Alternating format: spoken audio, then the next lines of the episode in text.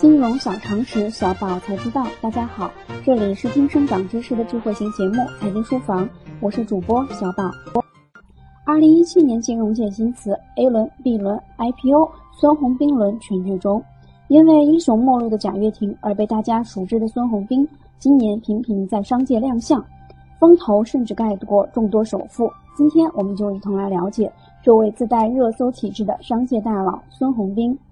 商界教科书级别的大佬，例如史玉柱、褚时健，可谓是一步踏错、东山再起的典型代表。但孙宏斌的经历却更具传奇色彩，曾经历两落两起，如今一百五十亿投资乐视，豪掷六百三十一亿买下万达的核心业务和酒店，成为商界炙手可热的网红，甚至创造了投资界的新词“孙宏斌轮”。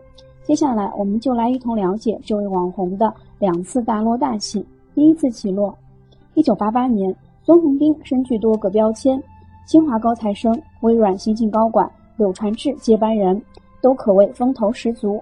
然而，意想不到的是，一九九零年，孙宏斌居然因为挪用公款的指控被抓，起因据说是因为职场内部争斗被穿小鞋，而这一判就是五年。而直到二零零三年，法院才撤销了当年的判决。一九九四年。重获自由的孙宏斌开了一家叫顺驰的房地产中介公司。大跌眼镜的是，孙宏斌此时的创业原始资金竟然是向曾把自己送入监狱的柳传志借的，而且一借就是五十万。一九九五年，柳传志更是拉来中科集团董事长周小宁，与他一起建立了天津中科联想房地产开发有限公司。自此之后，孙宏斌崛起了。九六年开始，孙宏斌已经成为当地的大佬。占到一级市场百分之十五的份额。九八年，顺驰又买入联想和中科全部股份，公司更名为天津顺驰投资有限公司。第二次起落，两千零三年七月，在中城房网会议上，因看准了中国当时的房地产政策风向，孙宏斌给王石一众大佬下战帖，说要当第一。于是他开始疯狂拿地。从两千零二到两千零四，短短两年，顺驰进入全国十六个城市。累计占地面积达一千三百四十七万平方米，建筑面积近一千四百五十万平方米。顺驰也从一个地方性公司变成了一个八千多人的全国性公司。但吃到政策甜头的孙宏斌却再一次输在政策上。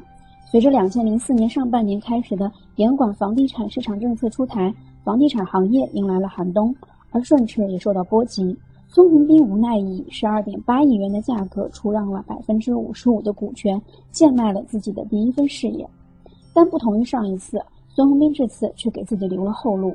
早在两千零三年，他就创立了融创中国，致力于高端地产和物业，并在潜心修炼、稳步扩张，终在二零一零年七月登陆港交所主板上市。十年磨一剑。融创中国在二零一六年已达到销售金额五百六十亿元，销售均价一万九千八百五十元每平方米，名列十大房企之首。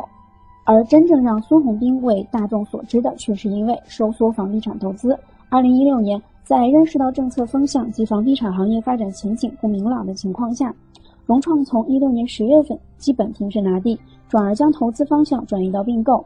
而其中最知名的案例，便是融创中国与万达的那次今天交易。二零一七年七月十日，万达商业与融创中国联合发布公告，融创中国以两百九十五亿元收购了万达文旅城的项目股权，并以三百三十五亿元收购万达旗下七十六个酒店，交易总额达到六百三十一亿元。这场今天交易对于融创的意义也十分巨大。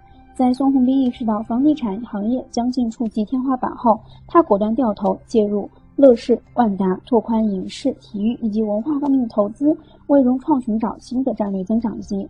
而这并不是房地产行业的孤立。近期，万科也以文化基金的形式加入大文娱行业的投资，可见房地产行业确实已经进入了寒冬。同时，也可以看到泛文娱行业的广阔前景。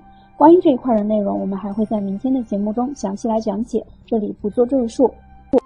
今日起，大家可在微信中搜索“全新金融理财峰会”，加入财经书房会员会，微信实时掌握节目动态。以上就是今天的内容，我们下期节目再见。